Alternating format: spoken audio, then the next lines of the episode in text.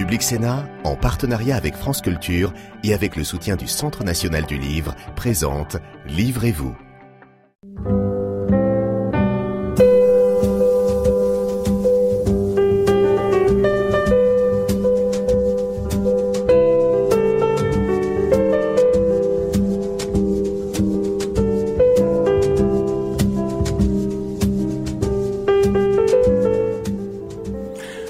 Et bienvenue dans Livrez-vous. Je suis ravie de vous retrouver cette semaine autour d'une question. Comment réparer la France?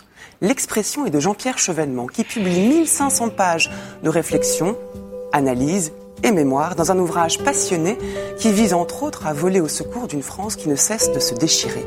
Il sera avec nous aujourd'hui pour parler de la France bien sûr, des écrivains français aussi qui lui sont chers, de l'Europe et de la République qui selon lui est toujours du côté de la raison. Mais la réparation ne serait rien sans un bon diagnostic. Le photographe Vincent Jarousseau réinvente le roman photo avec Les racines de la colère, né de ces deux années passées dans la commune de Denain, dans les Hauts-de-France, à la rencontre de ceux qui expriment cette colère. Il nous rejoindra en deuxième partie d'émission. Enfin, réparer n'exclut pas rêver. Et c'est pourquoi Flore Vasseur, une entrepreneuse devenue cinéaste et auteur, qui fait paraître aux éditions Les Équateurs ce qu'il reste de nos rêves, viendra en troisième partie interroger les illusions perdues soulevées par Internet et notre rapport à la démocratie. Mais d'abord, j'ai le grand plaisir d'accueillir Jean-Pierre Chevènement. Bonjour. Bonjour. Bienvenue dans Livrez-vous, dans cet endroit que vous connaissez peut-être. Très bien. Très bien. Vous étiez déjà venu dans le, la bibliothèque J'ai été sénateur pendant six ans et j'ai dû participer à quelques émissions qui ont été tournées ici. Vous publiez donc ces réflexions qui sont inspirées d'un demi-siècle de vie politique au cours duquel, ce demi-siècle, vous avez été ministre, quatre fois, cinq fois en fait, vous avez repris un, ministère euh, sous le gouvernement Mauroy. Vous avez été député, sénateur, maire de Belfort jusqu'en 2007, candidat à l'élection présidentielle en 2002. Est-ce que c'est un passage obligé de livrer des analyses après cette expérience politique? J'ai pensé que pour euh, aider les jeunes générations à comprendre la France d'aujourd'hui, il fallait leur raconter comment ça s'était fait et comment on en était venu là, à travers 50 ans de vie politique. Tout le monde ne peut pas aligner une telle longévité. J'ai quand même été élu du territoire de Belfort pendant plus de 40 ans, 41 ans précisément, et j'ai exercé un certain nombre de responsabilités qui m'ont permis d'entrer dans la compréhension de cette période. Euh, j'ai toujours voulu euh, rester fidèle à l'idée que je me faisais de la vérité. De la vérité? De la vérité, c'est-à-dire que je ne pense pas qu'on puisse, en République, gouverner contre la raison des citoyens. Donc, euh, bien entendu, un homme de gouvernement ne peut pas tout dire, mais sur l'essentiel, sur le cap, il doit être au clair avec lui-même, avec l'opinion. Mais qu'est-ce que c'est la vérité en politique? La vérité en politique, c'est euh, ce vers quoi un certain nombre de choix nous conduisent. Par exemple, l'accrochage du franc aux marques, puis la monnaie unique, une monnaie surévaluée, à mes yeux, ont largement contribué à la désindustrialisation de la France, Mhm. qui est à l'arrière-plan d'un paysage aujourd'hui dévasté. On parle de la crise du civisme, et je pense que c'est un point tout à fait essentiel.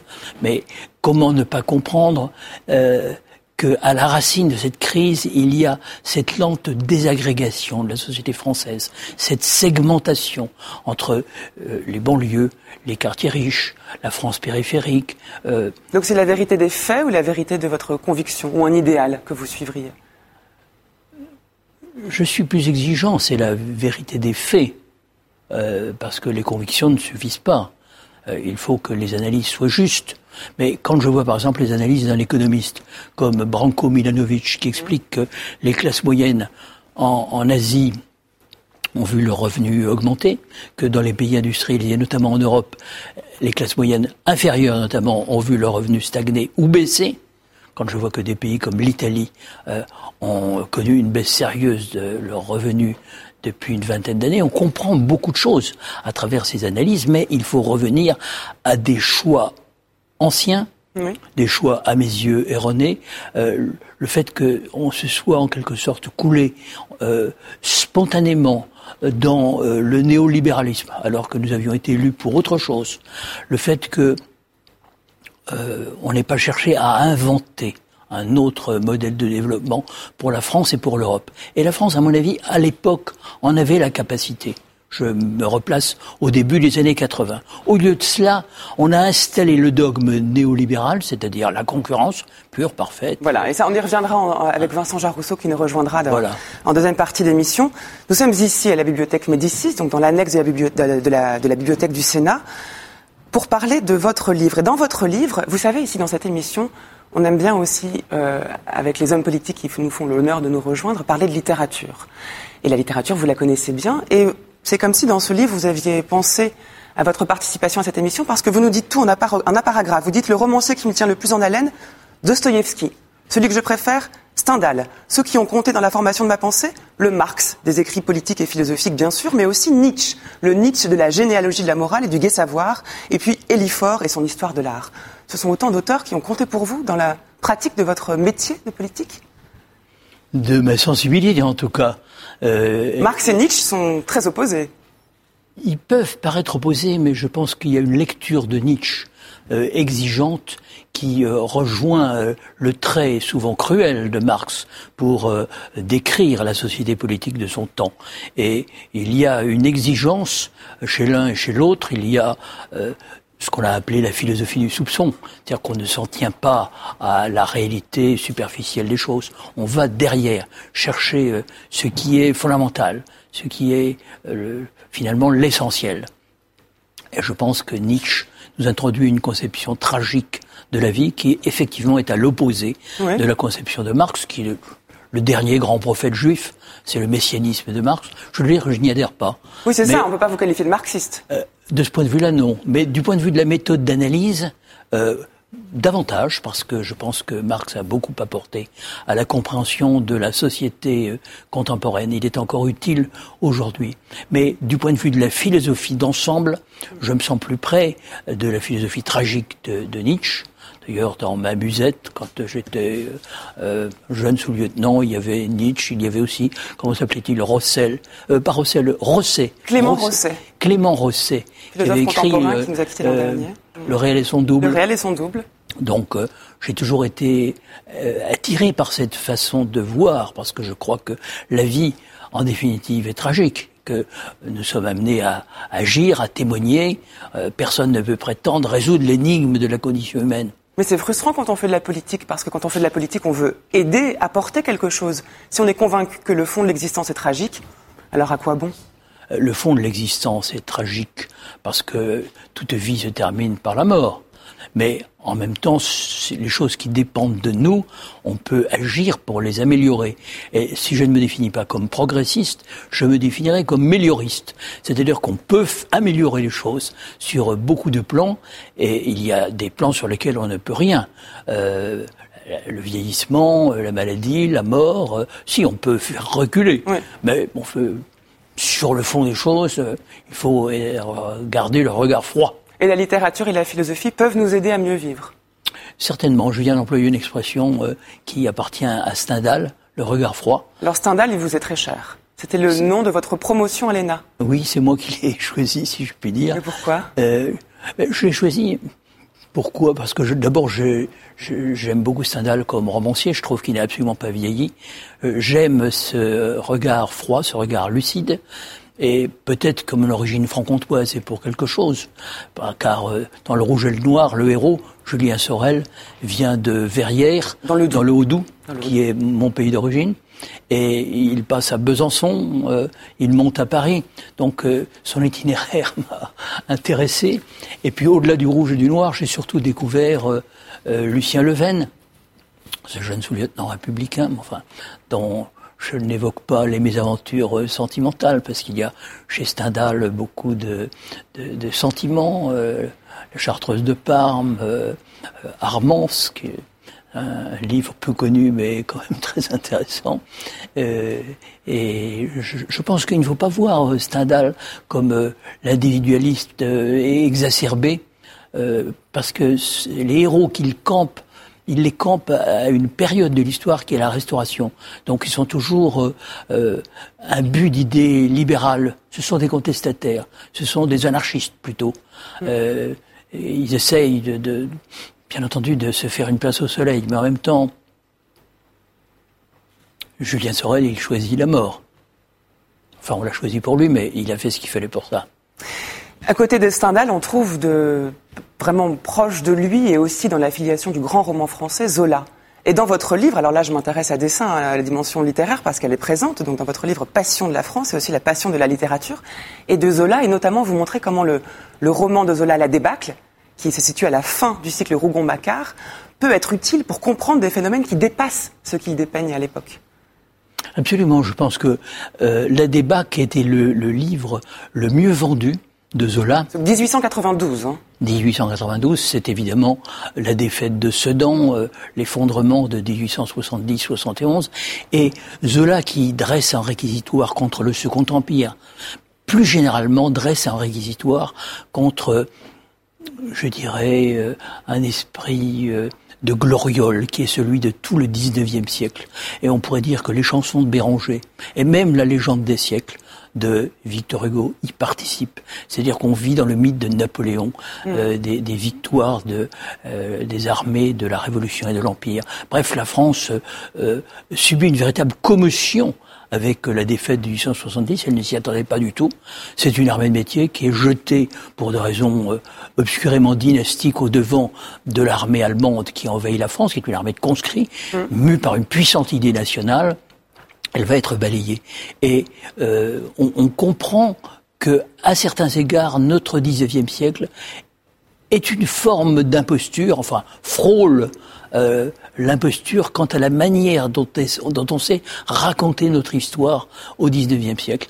Donc j'en fais le point de départ d'une réécriture du récit national à partir du XIXe siècle, car la guerre de 70, euh, elle est une telle commotion pour l'esprit français qu'elle va entraîner ce qu'un historien appelait la crise allemande de la pensée française, Maurras, Barès, ce doute que la France républicaine éprouve sur elle-même et où Zola, là encore, va jouer un rôle majeur, parce que l'affaire Dreyfus est, est, le moment décisif, et le, le J'accuse de Zola, le titre était de Clémenceau, mais l'article de Zola euh, est, un moment de la conscience universelle.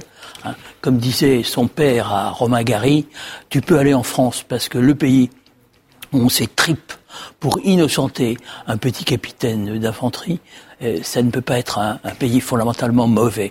Mais que reste-t-il de cette France-là aujourd'hui bien longtemps après, de la France des Zola, de la défaite euh, contre la Prusse, de l'affaire Dreyfus?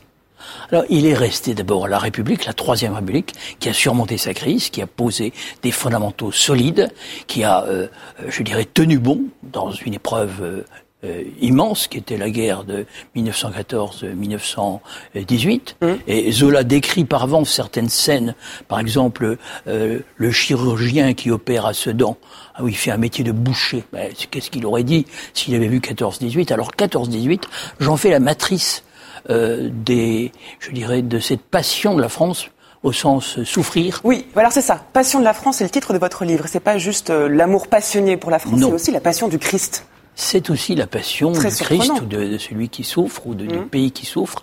Et la France, en 1914-18, euh, subit un choc qui la déséquilibre durablement, car un pays déjà affaibli dans sa démographie ne peut pas supporter un million et demi de morts, hein, euh, 3 millions de blessés et de mutilés, autant de veuves et d'orphelins, sans que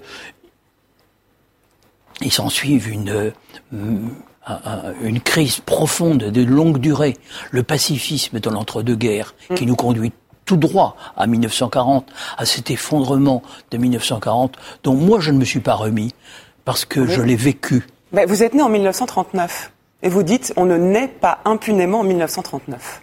Oui, parce que d'abord j'ai été privé de mon père. Il était prisonnier, donc euh, j'ai été élevé par ma mère. Euh, les maisons de ma grand-mère ont été incendiées par les Allemands le 18 juin 40. Hein, et j'ai vu les occupants chez moi, dans la petite école du Haut-Doubs, où nous étions confinés, ma mère et moi, au rez-de-chaussée.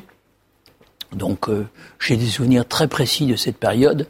Hein, et euh, 1940, vous dites, oui, c'est une date charnière de notre histoire. Nous n'avons pas fini d'en payer le prix, car ce qui naît ou renaît en 1945 n'est plus tout à fait la République. Le corporatisme de Vichy pèse toujours aujourd'hui. Ça vous le oui, il y a des éléments de Vichy qui pèsent, mais malgré tout, il ne faut rien enlever euh, au mérite de la résistance et, mmh. et, de la France libre. et à la geste du général de Gaulle, qui est quand même fondamental, qui permet à la France de continuer. Autrement, elle ne pourrait pas. Est-ce qu'on explique ainsi votre, le choix, votre choix de vous engager en politique? C'est pour réparer là aussi quelque chose Oui, c'était pour réparer euh, cette, euh, cet effondrement euh, inouï, sans précédent dans notre histoire. Alors je n'imaginais pas qu'il y faudrait plus de temps que la vie d'un homme, mais je me suis dit, c'est quelque chose qu'il faut entreprendre. Et c'est ce qui m'a finalement déterminé à faire le choix que j'ai fait d'un engagement politique. J'ai pris l'affaire par un angle qui était la gauche, mais j'aurais pu le prendre par un autre. Mais là, ça s'imposait pour moi, fils d'instituteur. Donc, euh, donc c'est pas une conviction. Euh, vous avez dit, j'ai commencé, vous dites, à gravir le, sommet donc de la politique par la face gauche. Euh, vous dites oui, ça aurait pu être autre chose. Donc c'est pas la conviction politique qui vous fait aller à gauche. C'est l'opportunisme. Ah non, non, ce n'est pas l'opportunisme. C'est mes racines familiales. C'est le sentiment que j'appartiens à une classe populaire par conséquent, je ne pourrais pas faire euh, un engagement à droite pour moi n'était guère concevable. Bien sûr, j'avais de la sympathie pour le général de Gaulle, mmh. et il y avait dans le logiciel du mouvement que j'ai créé, le CRS, le Centre d'études, de recherche et d'éducation socialiste, des éléments, des éléments empruntés au gaullisme en matière de politique extérieure, de défense, d'institution, mais il y avait quand même une base de gauche puissante sur le plan social, économique et, éducatif même. Je portais les idéaux de l'école laïque. Vous avez de ma famille. entré par la gauche, mais vous n'êtes pas resté. C'est-à-dire qu'à un moment, euh, je me suis rendu compte qu'il était extrêmement difficile euh, d'aller plus loin avec la gauche parce qu'il y avait une partie de la gauche qui euh, n'osait pas crier horrifié, mais où allez, où, allez-vous nous entraîner? Ça c'est quoi? C'est 92 au moment de Maastricht? C'est au moment de Maastricht, ou quasiment quand on était contre le traité de Maastricht. Vous avez appelé franchement, pas être pour quand on l'avait lu. C'était vraiment le ralliement au néolibéralisme complet. À l'Allemagne, et donc vous dites l'abandon de la souveraineté monétaire, l'illusion que en, en, en, choisissant euh, une monnaie euh, unique, on allait arrimer l'Allemagne à l'Europe, alors qu'on a arrimé l'Europe au néolibéralisme. Donc, j'ai quand même un certain esprit de vérité qui est pour moi pour moi plus fort que l'attachement à, je dirais, à la gauche. Si la gauche se trompe, je dois euh, m'insurger. Oui, vous êtes très dur. Vous dites le Parti socialiste ressemble aujourd'hui à un wagon couché sur le ballast dont on ne voit pas quelle locomotive pourrait le remettre sur les rails. Oui, c'est une description, euh, je dirais, un peu ironique, mais le Parti socialiste euh, est venu au pouvoir pour des raisons que je connais bien, puisque j'ai été chargé de faire son programme. Mais il a tourné le dos à cette orientation dès 1983, et parce qu'il y avait la perspective de rester au pouvoir. Donc vous étiez ministre sous le gouvernement Mauroy J'étais ministre sous plusieurs gouvernements de Mauroy. Mm.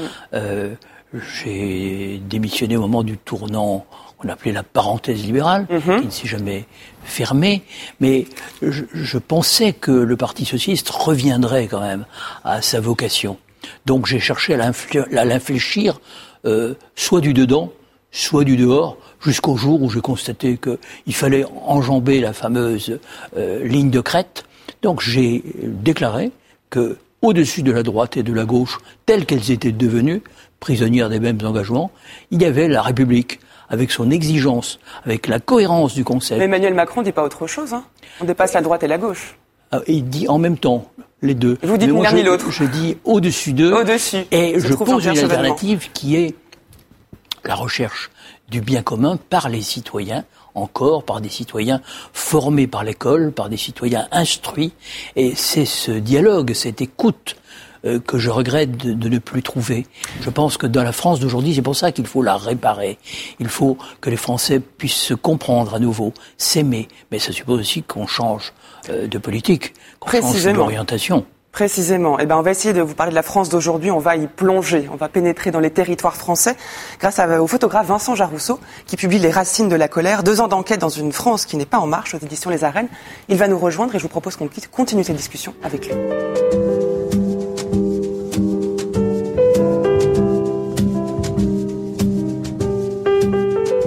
Bonjour Vincent Jarousseau. Bonjour. Merci de nous rejoindre sur le plateau de Livrez-vous. Vous vous connaissiez? Jean-Pierre Chevènement Nous avons eu l'occasion de nous rencontrer, oui. Il n'y a pas très longtemps. Je suis ravie, que, en tout cas, de, cette rencontre, parce qu'on parlait de la France, celle que Jean-Pierre Chevènement l'a définie, la diagnostic. Et vous proposez un diagnostic en vous plaçant d'un autre point de vue, qui n'est pas celui de la conviction politique, dans votre travail en tout cas, mais presque de l'enquête de terrain. Votre précédent travail, l'illusion nationale, euh, se faisait auprès de populations en situation de précarité dans des villes où ce qui s'appelait encore le Front National régnait en maître. Et aujourd'hui, vous publiez Les Racines de la colère, donc deux ans d'enquête dans une France qui n'est pas en marche, aux éditions Les Arènes. Est-ce que vous revendiquez ce travail, euh, disons, auprès des populations, c'est-à-dire de l'autre côté que le, le, domaine généralement investi, qui est celui euh, des idées, des promesses, vous allez voir la réalité? J'estime que euh, observer les réalités euh, et les rapporter au travers de la photographie, au travers de la parole des, gens, des personnes, euh, c'est en soi un, travail qui permet de, de, se faire aussi une opinion sur l'état de notre pays. ce travail que j'ai engagé à Denain il y a deux ans, au moment de l'élection présidentielle, euh, était un choix euh, délibéré. J'avais choisi euh, à l'époque d'aller sur un territoire, dans un territoire très opposé à la France incarnée à l'époque par le, le, futur président Emmanuel Macron. Mmh. Denain, c'est un territoire dit oublié qui fait partie de cette France des plans sociaux et du vote frontiste, du vote Front National. Et je voulais m'attacher à, à, suivre des, des populations souvent précarisées, victimes de la désindustrialisation, euh, victimes de la crise depuis de nombreuses générations euh, dans cette nouvelle France en marche. Est-ce que l'idée, pour reprendre le, fil de, l'émission, la première question que je pose à Jean-Pierre Chevènement, c'est de réparer quelque chose ou de montrer? L'idée, c'est euh, en montrant, de comprendre, de mieux comprendre, d'apprendre à se comprendre les uns et les autres. Nous sommes dans un pays euh, extrêmement fracturé, comme nombre de démocraties euh, occidentales.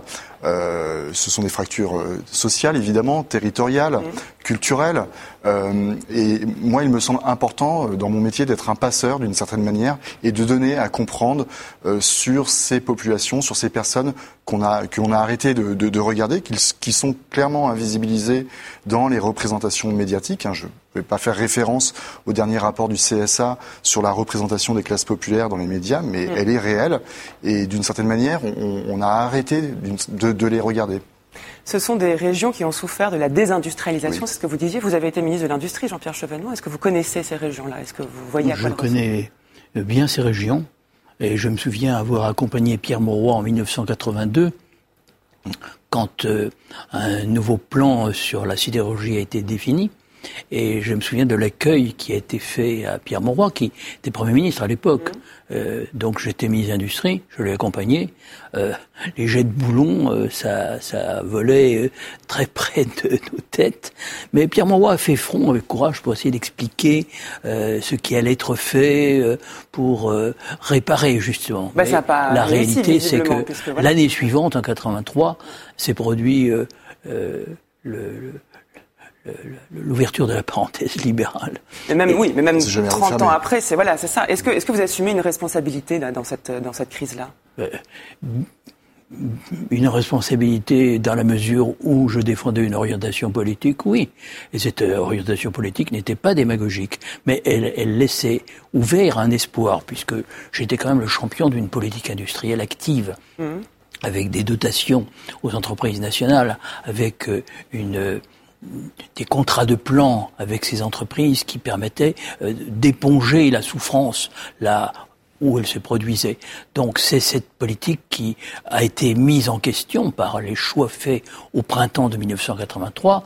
J'en ai tiré la conclusion parce que l'autre choix, c'est euh, François Mitterrand a hésité, mais l'autre choix c'était le maintien dans le système monétaire européen, l'accrochage aux marques, dont on voit où il nous a conduits. Mais alors, ouais, Vincent Jean Rousseau, enfin, on peut dater l'origine de la crise qu'on vit aujourd'hui à cette époque-là les, racines de la colère débutent euh, sous la forme d'une bande dessinée euh, où l'on a fait un flashback, où j'ai fait un flashback, donc une bande dessinée euh, signée Eddie Vaccaro pour le, pour le dessin, euh, où on a fait un flashback justement sur l'annonce il y a 40 ans de la fermeture du site d'Usineur, hein, puisque le, mal était fait d'une certaine manière euh, quand Jean-Pierre Chevènement et euh, Pierre Monroy sont venus à Denain en 1982. Et il y a 40 ans, jour pour jour, on a vécu des, moments graves à Denain. on a tiré sur la police. les émeutes ont été extrêmement violentes. Il y a eu évidemment les, manifestations de sidérurgistes à Paris, avec les sidérurgistes aussi de, de Lorraine, de Longwy. Euh, et euh, c'est vrai que cette année 79, elle, marque un, un, tournant quelques années après le, le choc pétrolier de, de 73. C'est une double révolution. Mmh. C'est la révolution des mollahs en Iran et c'est aussi euh, la révolution conservatrice en, en Grande-Bretagne avec l'élection de Margaret Thatcher. Alors évidemment, en France, euh, le contexte politique est, est, est différent, mais c'est vrai que ça marque un, un, un tournant fort. Denain, c'est une forme de, de, de symbole dans, dans, ce tournant euh, libéral. Mais aujourd'hui, c'est ça qui est fou. Et aujourd'hui, euh, justement, moi je 30 fais... 30 ans, 40 ans après, il reste la même oui, chose. Et oui, mais parce qu'aujourd'hui, il ne reste plus grand-chose. Euh, certes, il y a d'autres industries qui se sont implantées dans la région, mais elles n'ont jamais compensé ce qui, le, ce qui pouvait exister auparavant. Et surtout, euh, on est passé d'une économie, et on, le montre très bien dans le livre, euh, d'une économie de production euh, dans les années 70, où le travail était absolument central, à une économie de consommation où on nous fait croire que le travail est encore central alors qu'à demain, par exemple, le taux de chômage est de 35%.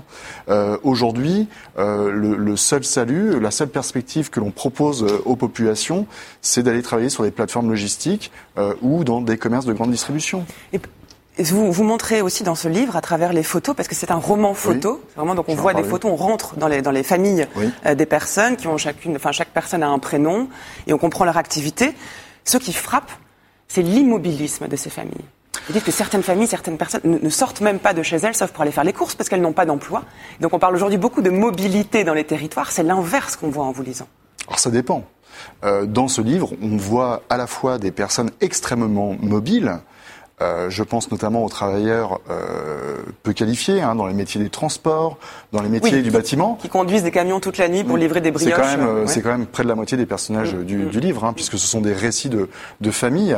Euh, ce sont souvent des travailleurs qui sont en concurrence avec des travailleurs détachés, d'où euh, cette utilité, cette urgence finalement, à absolue nécessité à aller loin euh, pour aller chercher du travail. Ce sont aussi euh, des travailleurs intérimaires qui, qui parcourent parfois deux heures dans les transports en commun euh, pour rejoindre l'autre bout du bassin minier pour euh, travailler une journée et gagner un salaire de 67 euros, puisque c'est ça. ça. La mobilité est une contrainte. La mobilité est vécue comme une contrainte, mais souvent elle appelle aussi une immobilité, notamment pour les épouses, euh, puisque euh, quand je prends le cas par exemple d'Adrien, euh, qui travaille pour la société Eiffage euh, sur des chantiers partout en France, sa femme raconte que bah, elle, elle reste à la maison pour s'occuper de l'enfant, du petit enfant qui a deux ans. Donc c'est vrai que cette question de la mobilité a été mise en avant par le, le, président et le candidat Emmanuel Macron lors de la campagne présidentielle. C'est un mot qui a une charge idéologique assez forte. Mm. Hein, quand on parle de mobilité, on ne parle pas que de transport et de déplacement. Euh, on parle aussi de nécessité à s'adapter.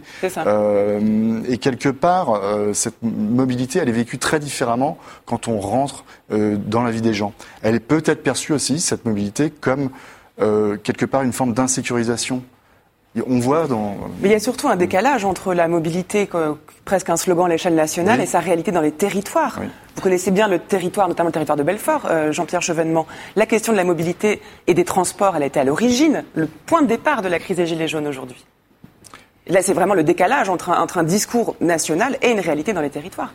Parce qu'il y a des couches sociales qui ont été repoussées loin des centres-villes qui par conséquent sont amenés à utiliser euh, l'automobile et qu'on ne s'est pas rendu compte avec la fiscalité écologique que cette fiscalité pouvait apparaître comme punitive à ces couches sociales déjà pas rendu compte. à la limite. Déjà à la limite. C'est plus compliqué que ça quand même, hein, parce que quand on regarde par exemple sur les territoires périurbains, hein, les études le disent, hein, puisque ce travail je l'ai fait en collaboration avec un institut de recherche qui s'appelle le Forum Vie Mobile, euh, on, se rend compte que 90% des personnes qui habitent sur les territoires périurbains ne vont pas dans les grands centres euh, urbains. Ils restent sur des échelles de déplacement euh, relativement limitées et c'est souvent un choix qui est fait. Alors effectivement, il y a un choix économique, mais il y a aussi le choix et la volonté de s'installer, d'être propriétaire de sa maison pour avoir son jardin euh, et quelque part bénéficier aussi d'une certaine qualité de vie. Ça, c'est ce que font ressortir quand même les études. Maintenant, c'est vrai que sur le, le il, il, existe quand même des, des injonctions enfin des plutôt des messages contradictoires de la part des, des, dirigeants sur la question des mobilités. Mais c'est ça, c'est par rapport entre ce livre, vos analyses, et, et aujourd'hui, vous montrez que certaines, enfin certaines de ces personnes ont rejoint le mouvement des Gilets jaunes. Là, il y a un lien de cause à effet qui semble direct. Oui, mais si vous voulez, c'est ce que j'ai raconté au début du mouvement des, des, Gilets jaunes et ce que je raconte dans dans ce livre. Ce que les personnes racontent d'une certaine manière, c'est que l'on voit bien que ce mouvement est allé très au-delà de la simple question euh, de l'augmentation des prix du carburant. Maintenant, ça, ça paraît évident mm. à, à, tout le monde. Euh, il y a, on le sait, euh, un certain nombre de questions euh, sociales qui sont posées. C'est d'abord un mouvement euh, qui met en avant la question sociale. c'est la question des fins de mois, des, des frigos vides qui est, qui est posée par, par les Gilets jaunes. Mais au-delà, euh, moi, ce que j'ai très fortement ressenti, c'est ce besoin finalement de, de, de faire société, d'être ensemble. Il y, a, il y a, vraiment une, une expression de fraternité oui. qui s'est exprimée, sur, sur, qui s'exprime, puisque le mouvement n'est pas fini, euh, sur les ronds-points, et ça pose vraiment la question euh, de quel récit national on, on écrit ensemble On finalement. en revient au récit national, Jean-Pierre Chevènement. Vous vous incitez sur la République, Vincent Jarousseau, dire faire société, c'est pas pareil. Alors, il, il faut que tout le monde parle à tout le monde je dirais, pas seulement sur les ronds-points.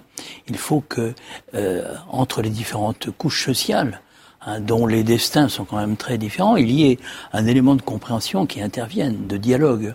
Donc il faut une technique euh, de rassemblement. Euh, La représentation, c'est ça que vous dites Oui, que je pense que le rôle des hommes politiques, des responsables, c'est un rôle pédagogique. Ça consiste à, à unir à faire que les gens se comprennent, à prendre des mesures qui fassent à nouveau converger cette société. Parce que la description que fait Monsieur Jourousseau, elle est très réaliste. Elle est très réaliste, elle est souvent émouvante. Reste la grille d'interprétation, parce qu'il faut voir long et large voir à l'échelle mondiale, et il faut voir d'où vient cette crise. Hein, il fallait restructurer la sidérurgie. Dire le contraire n'est pas juste. Mais on pouvait le faire de manière plus humaine, mm. en l'étalant davantage euh, dans le temps et en utilisant les moyens de la puissance publique pour euh, euh, faire en sorte que euh, ces implantations euh, euh, soient demeurent, soient modifiées de telle manière que la population puisse avoir le sentiment que son avenir restait Mais vous avez présent. démissionné, donc vous n'avez pas pu. Ah mais j'ai démissionné parce que c'était un choix majeur mm. pour ou contre une politique industrielle et qu'on peut dire qu'à partir de 83, le choix néolibéral s'est imposé. Donc euh, il faut le dire, le oui, grand homme. Mais, le mais grand en démissionnant, homme, dans ce cas, vous laissez libre cours à ce, ce contre quoi vous vous battez. mais je n'avais plus. C'est-à-dire que la politique n'est pas le bon endroit pour faire face à. Mais cette vous pensez que j'avais encore les moyens à partir du moment où Jacques Delors allait devenir président de la Commission européenne, on allait signer l'acte unique, puis le traité de Maastricht. Non, j'ai apprécié justement que par rapport à ce que nous avions fait depuis euh, pratiquement 1965 euh, et les programmes socialistes auxquels euh, j'avais prêté ma plume, hein, c'était un changement de cap absolument décisif. Donc rien n'est simple. Ne Ça, versons pas dans la démagogie. Mais il y a des moments tournants. Et moi, je ne démissionne pas pour le plaisir. C'est toujours difficile de démissionner. Quand je l'ai fait, fois pas- vous avez démissionné? parce que chaque fois, j'avais le sentiment que l'essentiel était en jeu. Mais alors comment faire aujourd'hui? Là, on ne peut pas démissionner. De toute façon, il y a au contraire un, un appel très fort. Est-ce que vous pensez votre livre s'appelle Vincent Jarousseau, une France qui n'est pas en marche Bien sûr, on sent la pique directe Oui. à Emmanuel Macron qui lui est en marche. Bien sûr. Être opposé à cela est une chose. Comment fait-on pour Mais- affronter Mais la, la- la- la question, euh, fondamentalement, c'est d'inventer un, un futur qui soit désirable. Aujourd'hui, c'est ce que je, je le répète, la perspective qui est la, et la route qui a été euh, euh, proposée par le président de la République, c'est une route qui s'inscrit dans des schémas du passé. C'est-à-dire Le schéma, de on, on reste dans la logique de euh, la croissance, de la consommation. Euh, on pense que euh, on- n'est pas dans une logique aussi de, de, de redistribution. Euh, au, au- sont revenus sur les mesures euh, sur la taxe carbone. Il y a eu le grand débat. Il y a eu ce- ce- cet effort Oui, mais, de refaire euh, société mais le, comme dites, mais- mais- mais le grand suivi. débat, il, est extrêmement incomplet. Il y a, il y a des pans entiers euh, qui sont euh, complètement abandonnés. faut Le champ de, de la voir. culture et le champ de l'éducation, par exemple, sont Mm. complètement absents. Moi, quand je vais à Denain, Mm. je suis extrêmement frappé par la question éducative et culturelle, les questions éducatives et culturelles. Mm.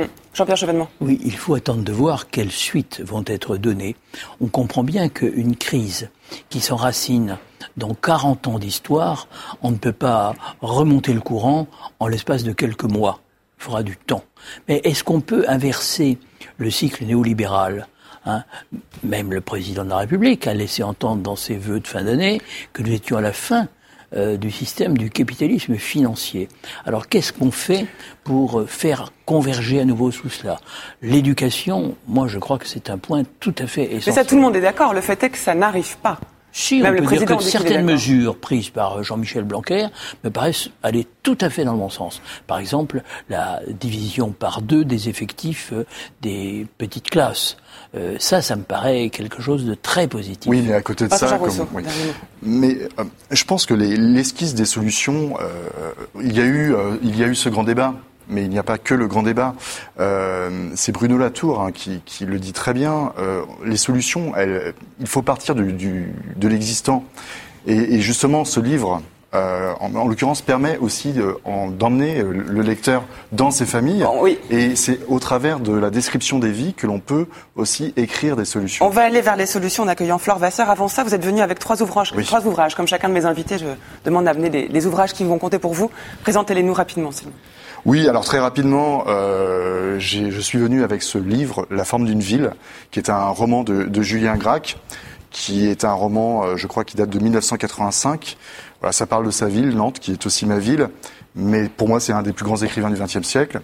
Didier Ribon, Retour à Reims, c'est pour moi un, un, livre de chevet, pour le coup, que je consulte, que je reconsulte. Euh, c'est un objet de sociologie absolument euh, magistral. Je fais vite. Hein. Mais je vous remercie. Et Family Love de Darcy Padilla. Je suis photographe. Euh, c'est un chef-d'œuvre euh, de la photographie, un travail de 20 ans où euh, cette photographe américaine a, a suivi euh, Julie, une toxicomane américaine. Merci beaucoup Vincent Jarousseau d'être venu nous parler de votre livre aujourd'hui et d'avoir apporté ces, ces, ouvrages. Merci. À bientôt. On accueille tout de suite Flore Vasseur.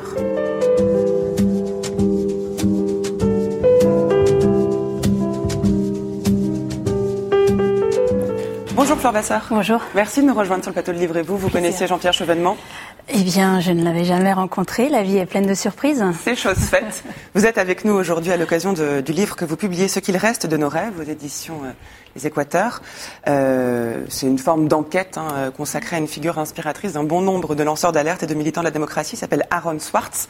Avant qu'on en vienne à ce livre, par rapport à la discussion que nous venons d'avoir avec Jean-Pierre Jevènement puis Vincent Jarousseau, cette question de réparer la France, il me semble que votre travail, ce livre-là, mais aussi ce qui précède, on vous donne notamment un, documentaire autour de Edward Snowden, euh, appelle à une forme d'optimisme. J'ose le terme. Est-ce que vous vous reconnaissez dans ce terme Écoutez, je suis ravie en tout cas que vous le voyez comme ça parce que j'ai longtemps euh, cru que je ne travaillais que sur de la matière noire et, et, et quelque chose d'assez négatif. Et, et j'ai adoré la, le début de la discussion sur euh, les limites du capitalisme financier, le grand tournant de la fin des années 80, etc. C'est intéressant de revenir sur euh, les racines de ce que l'on vit aujourd'hui et de ce système profondément inégalitaire qu'on a laissé s'installer et dont toutes les conséquences sont sur la table aujourd'hui.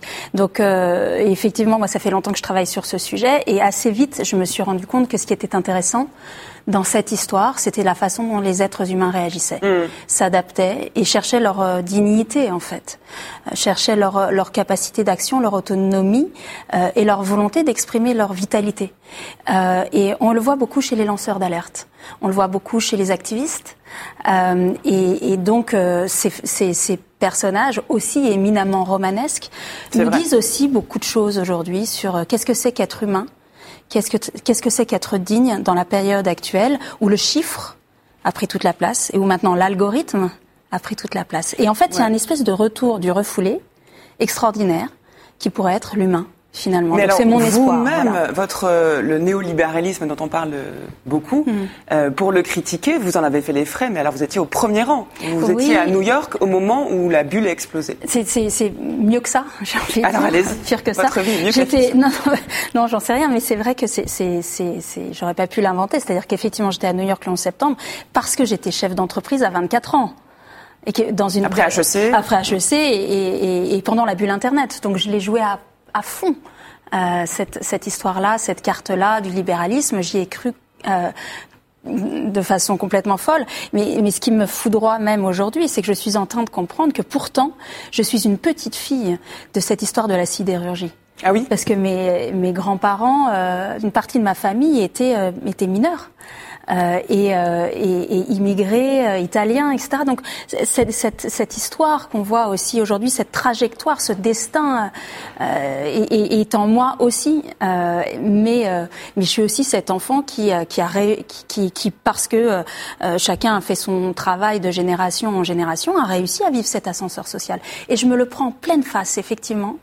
Euh, le 11 septembre, avec un sentiment euh, euh, qui, qui m'éclate à la figure ce jour-là, qui n'est pas seulement de, je le raconte souvent parce que c'est vraiment un, moment de bascule pour moi, qui n'est pas seulement un moment de, de, peur et de sidération par rapport à ce qui est en train de se passer, mais un profond, un profond sentiment de, de honte et que je ne fais que questionner depuis, en questionnant ce système. Vous êtes allé vivre à Kaboul Je suis partie, alors vivre c'est un bien grand mot, j'ai essayé de faire ce que je pouvais, euh, avec la même énergie euh, qui, avait, qui m'avait quelque part un peu guidée quelques années précédemment, en allant à New York et en voulant vivre ce rêve américain, etc. Je suis allée à Kaboul pour essayer de sauver le monde eh bien, mal m'en a pris, puisque comme vous le savez, je n'y suis pas arrivée. Mais j'ai vu aussi cette, euh, à l'œuvre cette, cet énorme scandale de l'aide internationale qui en fait repart dans les poches des consultants. Enfin, je pense que je suis assez, je suis, j'ai vu assez loin la façon dont euh, nos bonnes intentions pseudo euh, policées et marketées et publicitaires, en fait, construisaient un système profondément inégalitaire dans le, dont le but ultime était que surtout rien ne change. Et c'est complètement sur la table. Vous souscrivez à ce constat, Jean-Pierre Chevènement? Moi, j'aime beaucoup cette phrase. J'ai voulu sauver le monde. Et je trouve que c'est très bien, c'est très joyeux, très frais. Évidemment, c'est très dur parce que la réalité.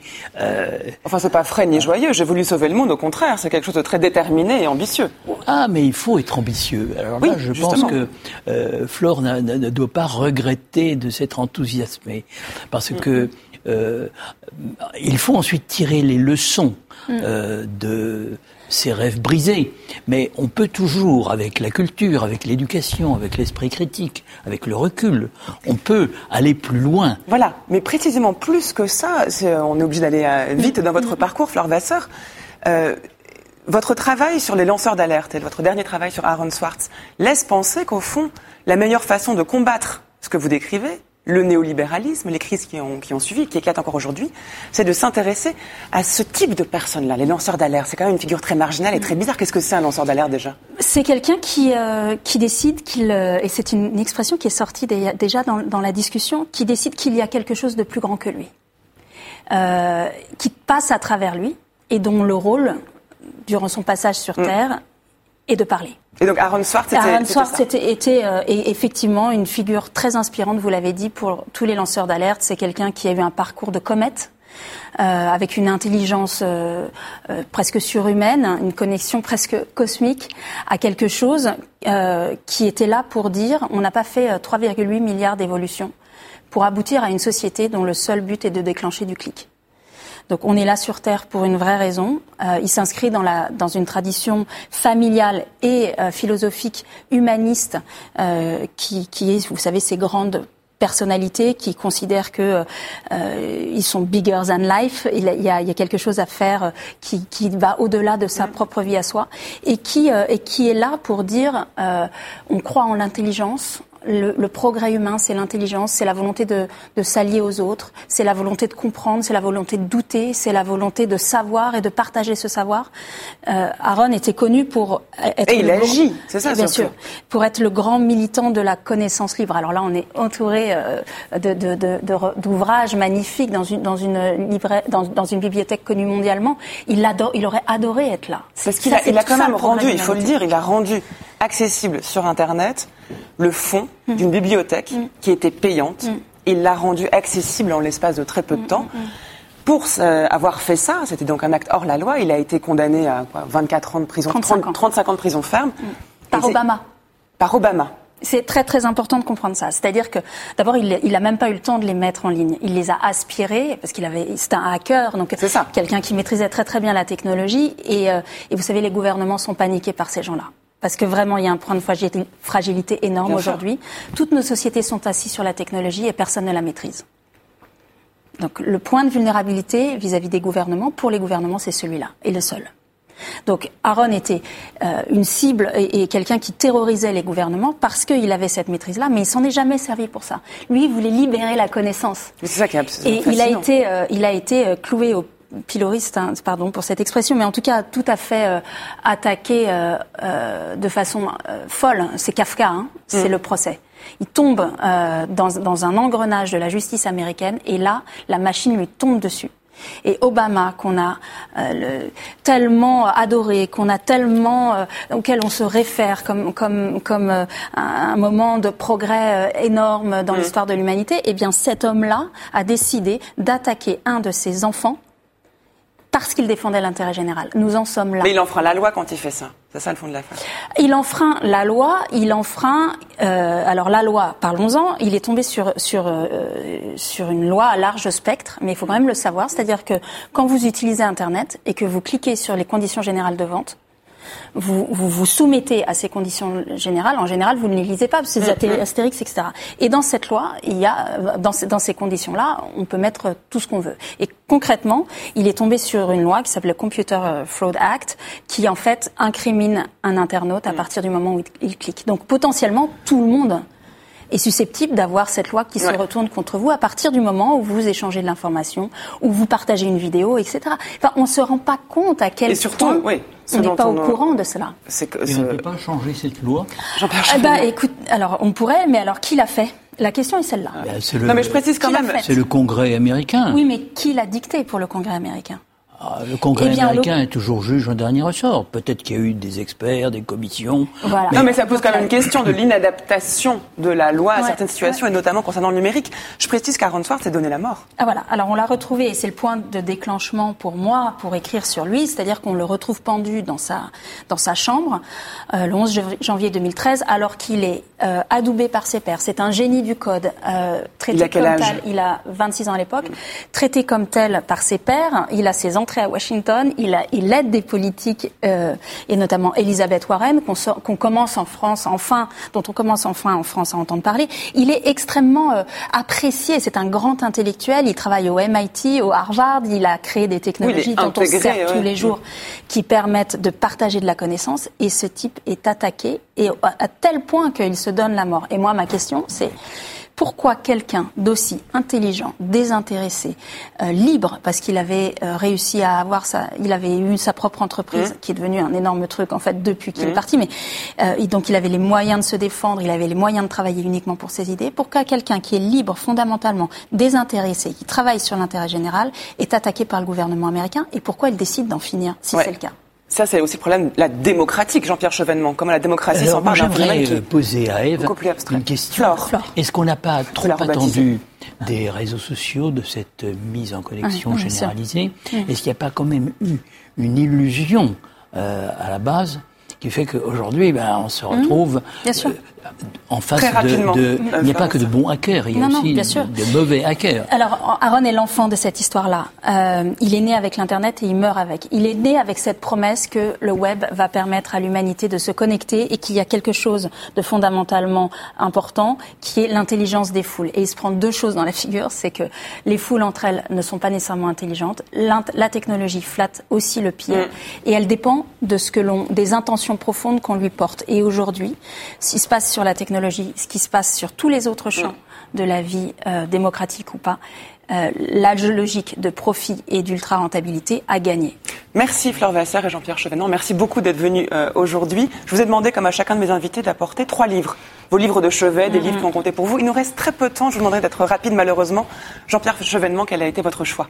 Alors, euh, ce n'est pas un choix. J'ai pris les livres que j'étais en train de lire. Mais c'est bien, c'était Hein, ce qui vous Donc, était demandé. le journal secret de Cordio Malaparte, hein, des épisodes de la Seconde Guerre mondiale, Oui. hein, en Finlande et puis en, en Italie. Euh, Les cigognes sont immortelles de Alain Mabankou, c'est une vision fraîche de euh, ce qui se passe en Afrique noire. C'est à travers les yeux d'un petit garçon, hein, Michel, avec euh, sa maman et son papa. On part du village, puis c'est un, un- c'est un, comment dirais-je, c'est un miroir de l'Afrique noire. Et puis, un livre que m'a envoyé le général de la Maison Neuve, Les défis chinois, mais c'est subtil, équilibré. Euh, il y a du yin et du yang, c'est-à-dire le pour et le contre, et c'est quelque chose que je suis en train de lire. Maintenant, je n'ai pas fini. Beaucoup. Alors, euh, très rapidement, euh, le premier c'est Taz d'Akim Beg, Zone d'autonomie temporaire. C'est un livre très, très, très, très important pour moi, car il pose en fait euh, cette idée que nous sommes des pirates embarqués sur des petites esquifs, entourés d'un océan de contraintes, ça c'est la vraie vie. nous ne sommes pas libres, et que parfois, euh, au gré de nos navigations, euh, euh, surgit une île que nous investissons, dans laquelle nous nous retrouvons. c'est festif, c'est joyeux, c'est éphémère. Comme aujourd'hui, finalement, ce moment inattendu de parole libre. et, et, ça, c'est l'expérience de la liberté, mais qui ne peut être que éphémère. Mmh. Et après, une fois que nous avons vécu ces fêtes de vivre ensemble, nous repartons sur notre petit esquif pour être seuls. Donc c'est, ça parle de, de, des rêves partis, mais aussi de l'Internet et de ce que c'est que la liberté aujourd'hui. Joseph Kessel, Fortune carrée, énorme livre euh, d'aventure, sublime écriture de cet homme incroyable pour moi.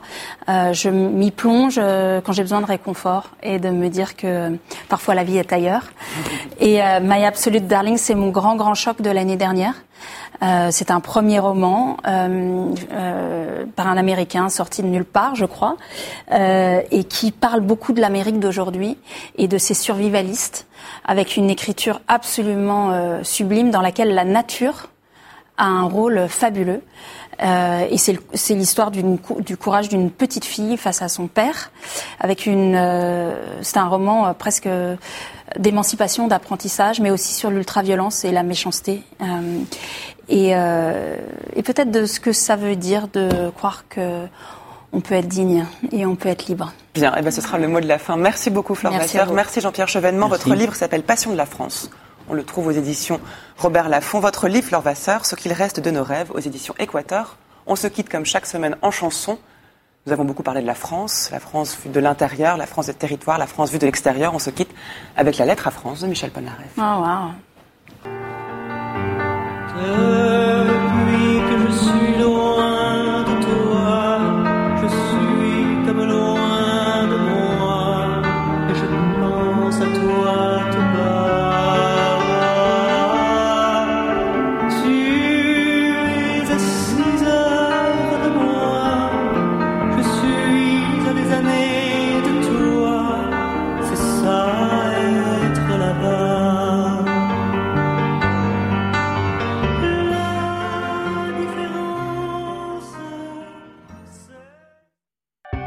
Public Sénat, en partenariat avec France Culture et avec le soutien du Centre national du livre, vous a présenté Livrez-vous.